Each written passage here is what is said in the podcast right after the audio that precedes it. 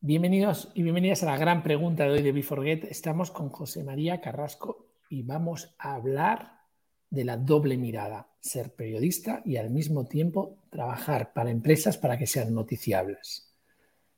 José María, ¿cómo vives este doble mirada en tu día a día y qué valor puedes aportar a nuestros oyentes? ¿Qué tal, Ramón? Muchísimas gracias por esta oportunidad de participar en la gran pregunta y saludos a la gente que nos esté viendo ahora en streaming o que luego lo pueda ver eh, a posteriori, que, que, por eso en vez de decir buenas tardes o buenos días, digo hola, y así todo el mundo se siente saludado.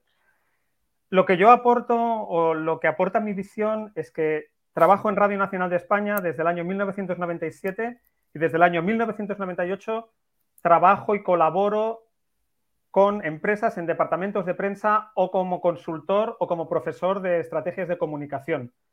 Es decir, que desde hace 24 años estoy con un pie en cada lado. Soy como ambidiestro en cuanto a la profesión.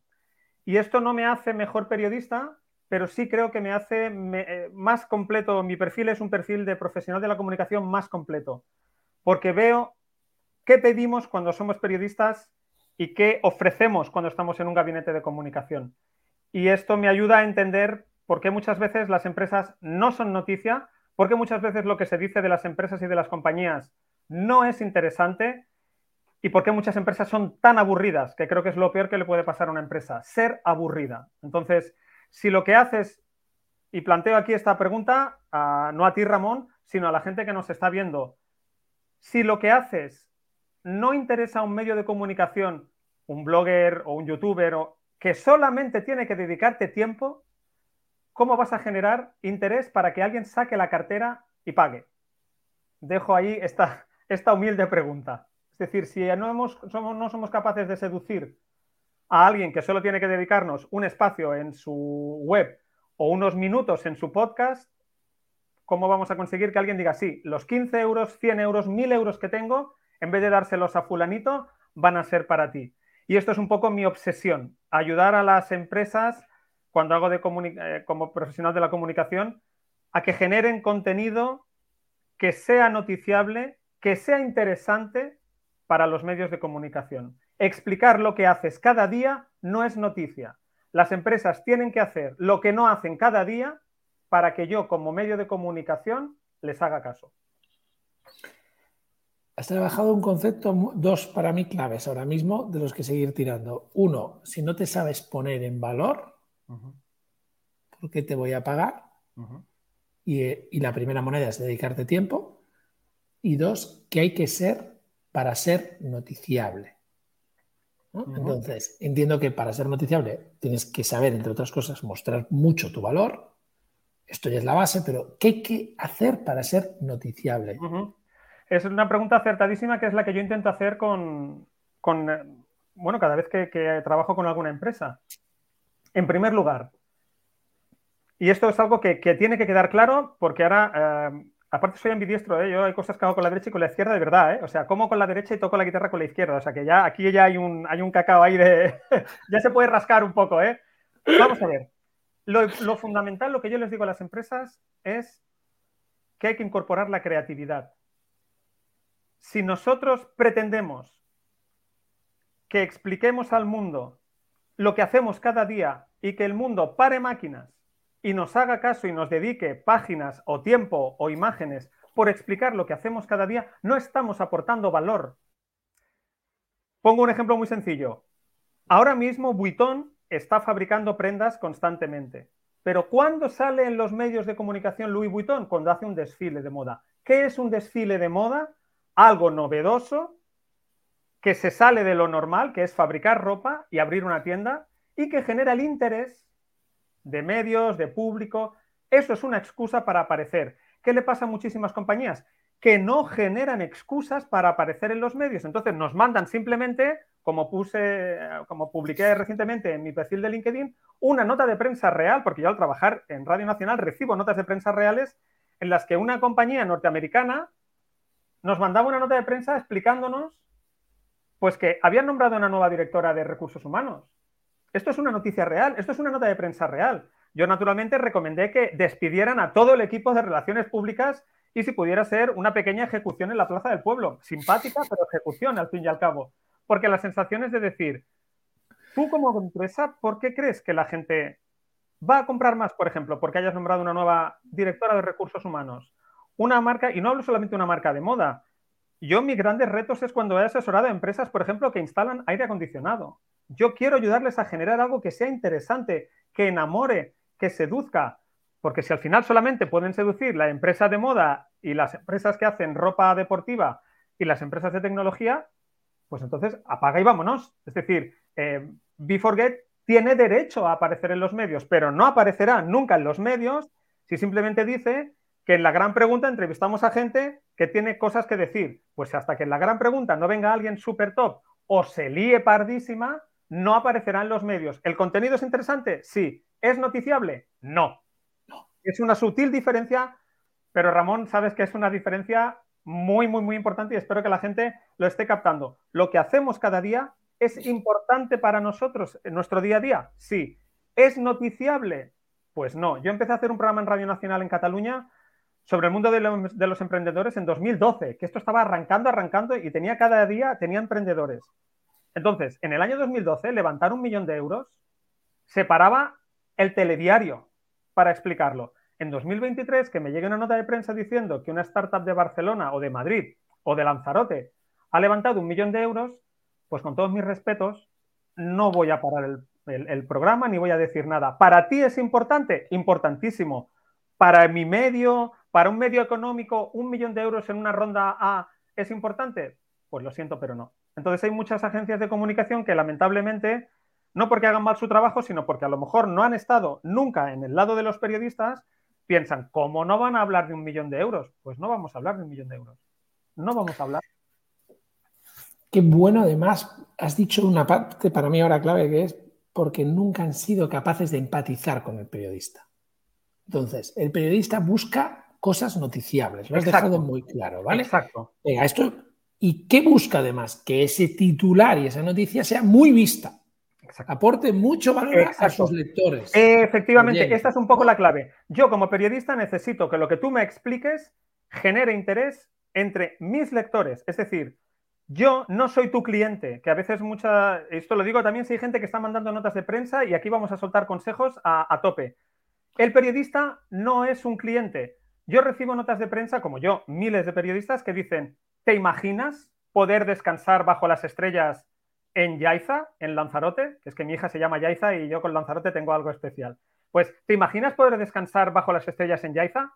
Yo digo, ¿te imaginas? No, yo no, yo no, yo no. Tú tienes que convencerme a mí para que yo consiga que mil personas te compren ese viaje. Ahora bien, si la noticia que me mandas es que una agencia de viajes ha organizado un viaje a Yaiza, no es noticia. No es noticiable. Yo necesito que entiendas cómo piensan los periodistas. Por eso, muchas veces cuando cojo una compañía y les explico lo que queremos, se quedan como, ah, esto es así, mirad, y lo explico ya. Los periodistas queremos cosas que sean primeras ediciones. Nos vuelve loco primera edición de un festival, primera edición, vamos a pensar a nivel pequeño, una tienda que vende quesos y pongo el ejemplo de Lanzarote, Ramón, porque tú estás en Lanzarote y a mí me gusta Lanzarote y es un sitio pequeño. Es decir, vamos a pasar de Madrid y Barcelona, que está todo muy trillado. Imaginemos. Vamos a hacer Lanzarote noticiable, venga. Noticiable, por ejemplo, Lanzarote noticiable. Exacto, exacto. Mira, me gusta esto. Imaginemos que, em, em, el, grifo, la, bodega El Grifo de, de vino de Malvasía, dice que manda una nota de prensa diciendo que este año la cosecha ha sido maravillosa y que han producido 15.000 botellas más que el año anterior. Pues con todos mis respetos y con todo mi cariño Lanzarote que lo tengo, pues me da igual. Como medio me da igual, pero es que ni aunque fuera un medio especializado en vino. Ahora bien, ¿y si la bodega del Grifo organiza un encuentro mundial de productores de vino de tierras volcánicas? Y viene gente de Hawái, y viene gente de Tanzania, donde está el Kilimanjaro, y viene gente, por decir algo. Ah, ah, cómo cambia la cosa, ¿eh? Invariablemente hablaremos del grifo, hablaremos de Lanzarote, hablaremos de esos vinos, hablaremos de la iniciativa empresarial. Si lo que pretendemos es que porque hacemos nuestro día a día la gente nos esté adorando, nos equivocamos. E insisto más, ¿Cómo de atractiva es tu empresa o tu compañía? Y me da igual lo pequeña que sea, ¿eh? Si eres una empresa, una fábrica, eres una empresa que hace leche y que vende leche en, Astorga o en Puerto del Carmen, o me da igual donde sea, ¿por qué no organizas la mejor cuajada y montas un concursito la mejor cuajada y los tres medios, la radio del pueblo o el pequeño blog del pueblo, habla de ti? Porque, o sea, no tenemos todos que pensar que somos eh, Elon Musk o Mark Zuckerberg y que nos tiene que publicar TechCrunch a nivel mundial. No, no, no, no, no. Nuestra liga, no viene nadie fuera de nuestro pueblo a comprar, pero en nuestro pueblo queremos ganar prestigio, queremos ganar, bueno, pues ¿por qué no aportamos esa creatividad? ¿Por qué no generamos algo noticiable? Y sobre todo, una vez que generemos esto, enviemos a la radio del pueblo, al periódico de la provincia, una nota de prensa que simplemente una nota de prensa es un texto atractivo explicando qué va a pasar, cuándo va a pasar, quién lo va a organizar. Cuatro datos. Eso es una nota de prensa que la puede enviar cualquiera, cualquiera, cualquiera. Nos empeñamos en decir, no, no, yo soy la bodega El Grifo y tienen que hablar de mí porque es que fíjate, estoy aquí en la Geria y mira la tierra volcánica esta, cómo tengo que hacer los huecos para las bits. Es como, ya cariño, pero es que esto no es noticia. Es que me llega alguien que hace eso en una tierra rocosa que es más difícil de producir vino, pues le voy a hacer más caso. Por lo tanto, si no generamos estos elementos noticiables, y estoy hablando, y que, por favor la gente que nos está escuchando que lo tenga claro, de cualquier negocio, me niego a decir que por pequeño no vas a salir en los medios. Ahora bien, tienes que hacer lo que los medios necesitamos. Y pongo el ejemplo de Be4Get. Todo el trabajo que estáis haciendo, y os va muy bien y tal, pero si queréis que mañana salga en el telediario, hay que incorporar algo creativo al margen de lo que estáis haciendo, porque cada día no es noticia lo que haces cada día.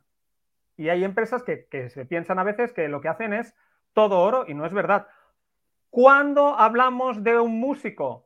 Cuando viene de gira. ¿Qué pasa? ¿Que el resto del año no canta? ¿No compone? bueno, sí que compone. Pero cuando llega a Lanzarote un concierto de Supertramp Revival, los medios hablan de Supertramp Revival, pero es que ayer Supertramp actuó en, en Milán. ¿Y por qué no hablamos? Si también estaba actuando.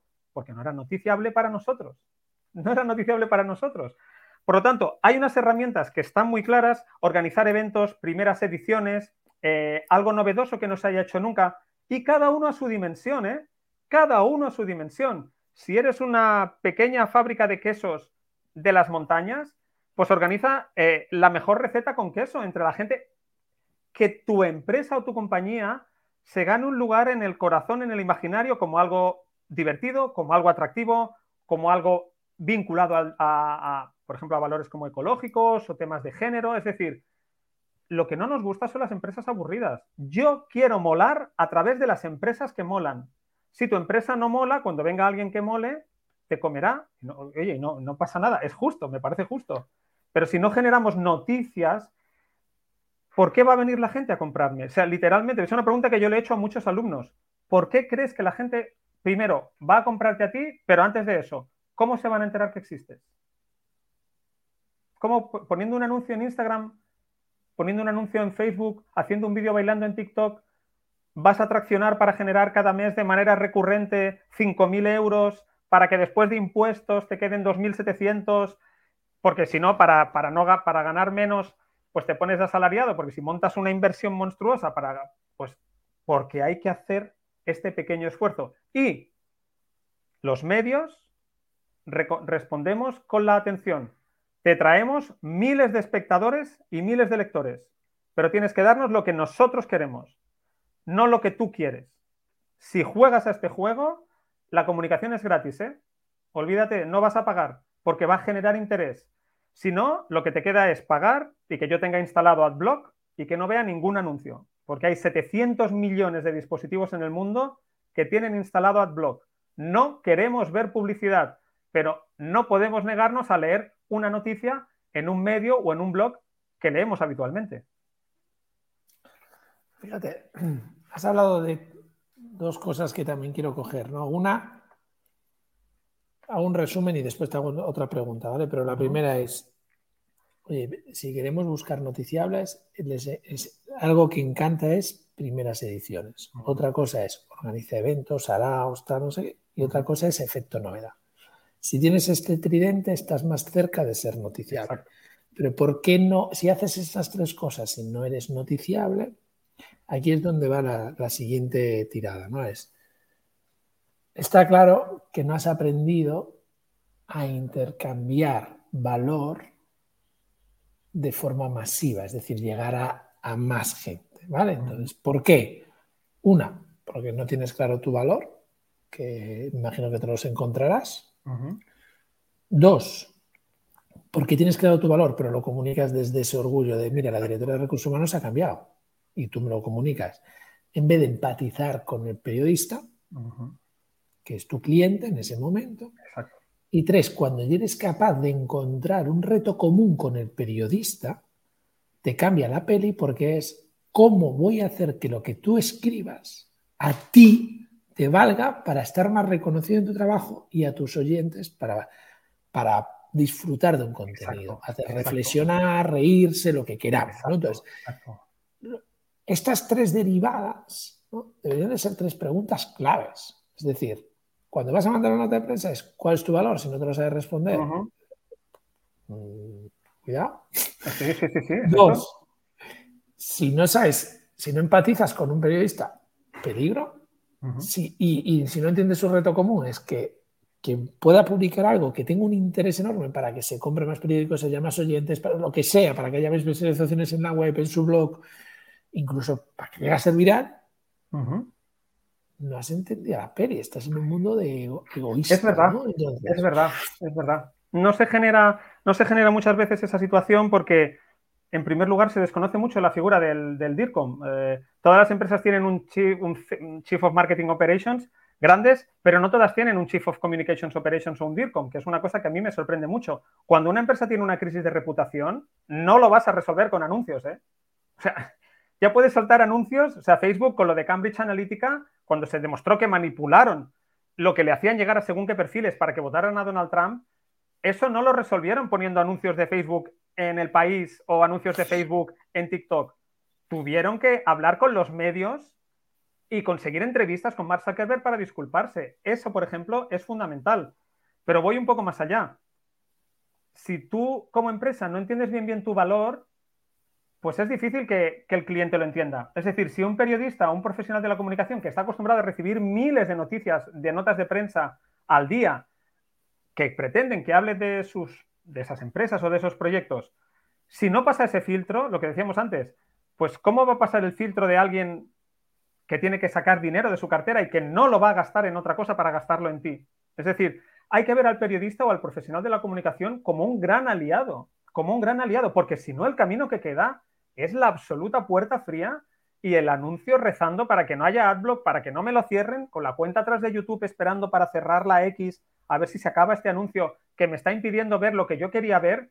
Es decir, si haces algo y tienes algo creativo que explicar, tienes que explicarlo. Yo no llegaré por ciencia infusa. Yo necesito que tú me lo digas. Mm.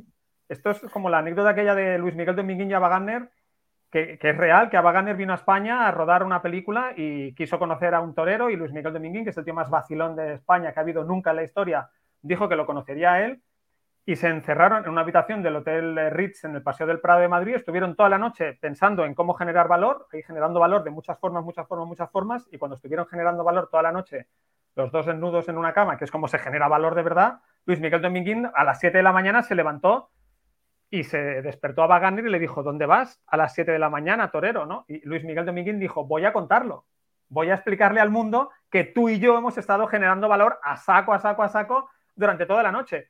Porque él sabía que si no lo explicaba, no había existido. Entonces, ¿de qué sirve que organices un concurso del mejor queso o vinos ecológicos o un desfile de moda solidaria si no lo comunicas? Si es que tienes, tienes, mirad, eh, y os lo digo, enviar notas de prensa es gratis. Ojo, ojo a lo que acabo de decir.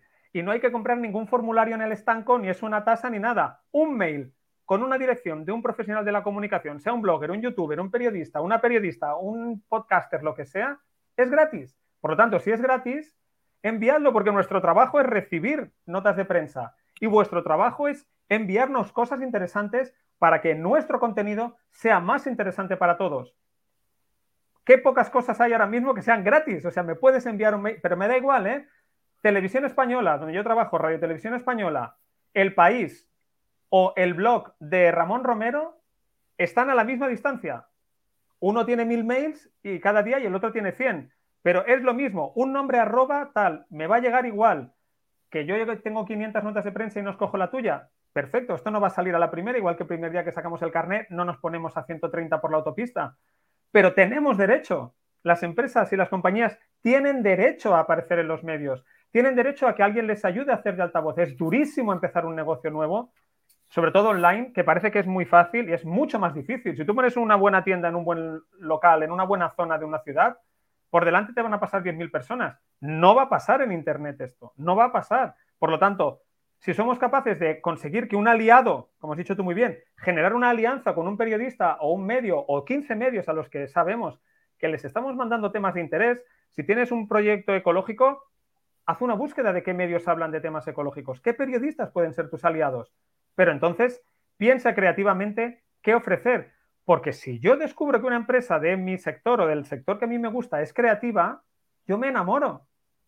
Y si no, al final eres una commodity. Es decir, ¿hay alguien aquí entre los oyentes, o tú, Ramón, que tenga un agua destilada para la plancha preferida? Que diga, no, yo como este agua no he encontrado nunca ninguna. Nos convertimos en una commodity. ¿Que cierras mañana? Pues compro otro. No, nuestro objetivo es enamorar, seducir. ¿Y cómo podemos seducir? haciendo cosas que no hacemos habitualmente, aportando valor a nuestra empresa. No somos una empresa que hace vino, somos una empresa que busca unir a las empresas de vino, a las bodegas que crean vinos en tierras volcánicas.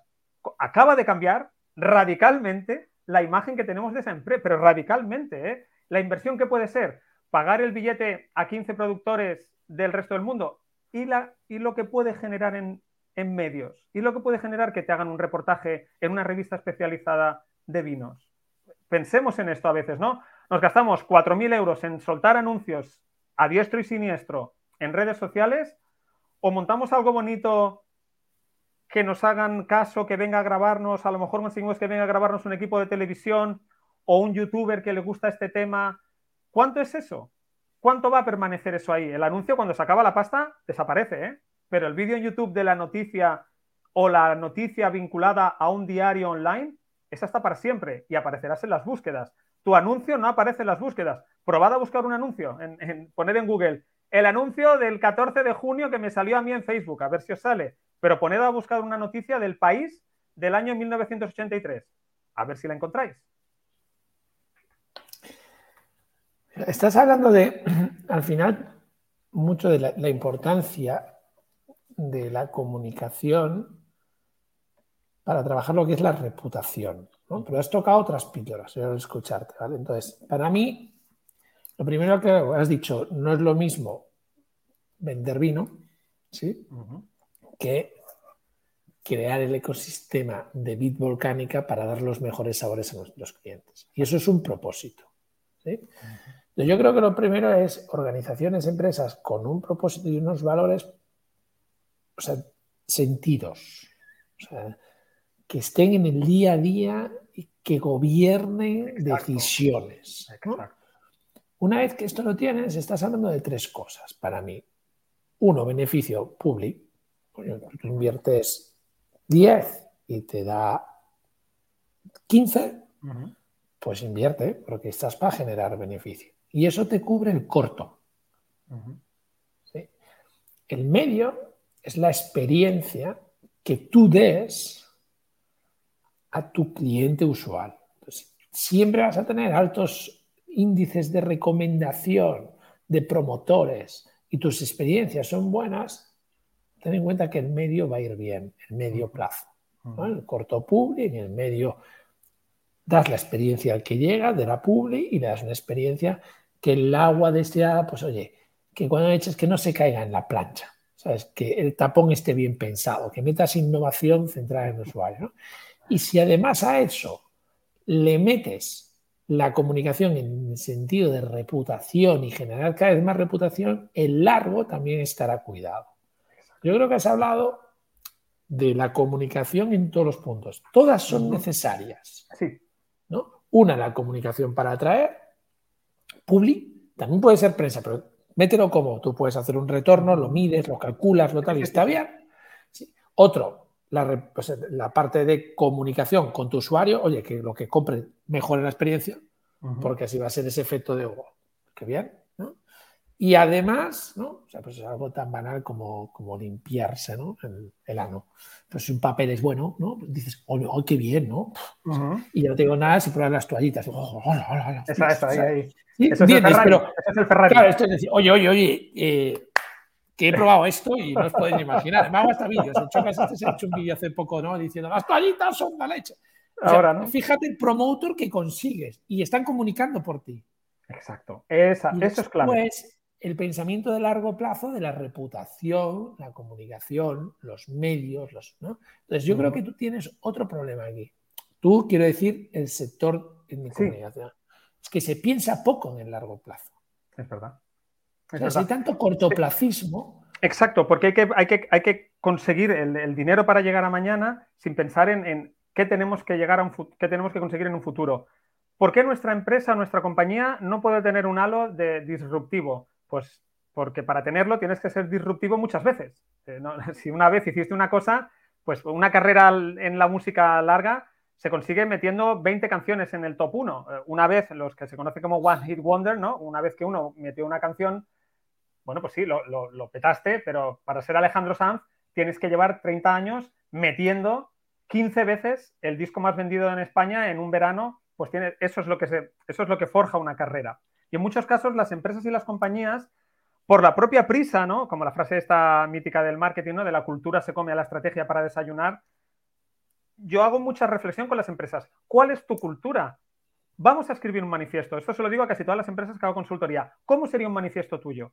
¿Qué cinco puntos tiene? ¿En qué crees? ¿Qué defiendes? ¿Qué promueves? Si al final tu, tienda, o sea, tu, tu, empresa es un catálogo, es un PowerPoint o es un Excel con fotos y precios, pues con todos mis respetos, hay una cosa que se llama AliExpress que te va a comer. Hay una cosa que se llama. De hecho, la marca de ropa que más ha vendido en Europa en 2022 ha sido Primark, que era una marca que es una marca que ha adelantado por la derecha en precios a Inditex y a HM. Primark. Pero es que la de 2023 estoy seguro que va a ser Shane, que es la marca china que adelanta por la derecha otra vez en precios a Primark. Es decir, ¿qué valor tenemos? ¿Qué estamos aportando? Si nuestro valor es precio, a la que venga un mejor precio nos come. Pero si nosotros una empresa pequeñita, una compañía pequeñita, insisto, ¿eh? lo que yo estoy diciendo, por favor, quien nos esté escuchando, que lo entienda que es aplicable a cualquier proyecto de cualquier dimensión. Contar con los medios de comunicación es tener un aliado potentísimo que te trae mucho público. Pero para eso hay que hacer un trabajo previo, como decía Ramón, de qué valor tengo, qué ofrezco y estos actos, eventos, ideas, proyectos que se salen de lo normal tienen que estar asociados con la esencia absoluta de lo que es mi empresa.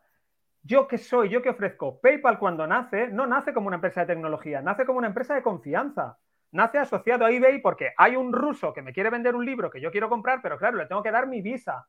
Pues yo no sé si quiero dársela la visa a un ruso. Pues llega PayPal y dice, dámela a mí, yo me callo la boca, yo pago al ruso y el ruso no tiene tu visa y yo y, el, y tú no tienes la visa del ruso.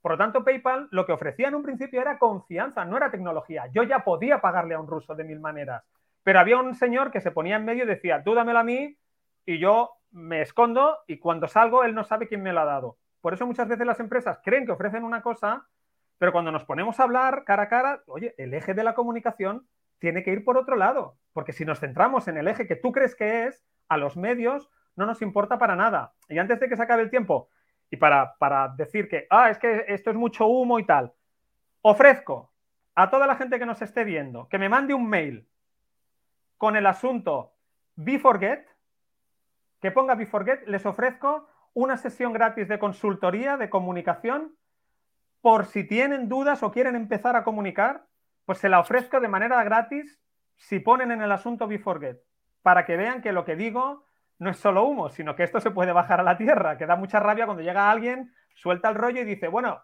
¿y ahí os quedáis? No, no, no os quedáis. Vamos a hacerlo. Invito a las empresas a que sean valientes. Te lo agradezco un montón y además te hago el cierre y después te dejo cerrar. Pero en realidad yo hace un poco tiempo, ¿eh? no hace mucho que entendí que aquellas personas que dicen es un vende humo, no tienen ni la humildad de pedir ayuda. Están, son tan pobres que etiquetan antes de probar. Claro. Y claro, normalmente así les va. La, frase de, no sé quién, ¿no? De puedes engañar a muchos poco tiempo, a pocos mucho tiempo, pero no puedes engañar a muchos mucho tiempo. No, donde profundiza más es, es un vendehumos. Sí. Ir a un vendehumos. Pero lo has probado. No, no, pero escucha cómo habla. tú, tú necesitas un servicio para comunicar, salir más en prensa. Sí, pero es que no, el problema está en ti, que no has pedido ayuda. Exacto. Entonces, cuando no pides ayuda, es que estás en el nivel más bajo de conciencia, que es la vergüenza, atreverte a pedir ayuda. Y ahí hay muchas personas que están en ese momento de vergüenza máxima porque lo más seguro es que cuando les preguntes cuál es su valor, te hablen de su producto. Es verdad. Y cuando le digas qué noticias podemos poner, que han fichado, que han fichado una persona. Exacto. Te agradezco, José María Carrasco, por venir. A vosotros, a vosotros, Ramón, a todo el equipo. Muchísimas gracias. Y, a Alba, que nos ha liado, a nuestra amiga común Alba. Que la gran cohesionadora Alba. ¿Qué, valor tiene? Muchas gracias, de verdad. Muchísimas gracias. Un saludo. Hasta aquí la gran pregunta de hoy. Si quieres seguir creciendo como líder, entra en beforget.com barra modelo y descubre paso a paso cómo ser un líder que consigue resultados exponenciales. Porque tú te mereces la exponencialidad.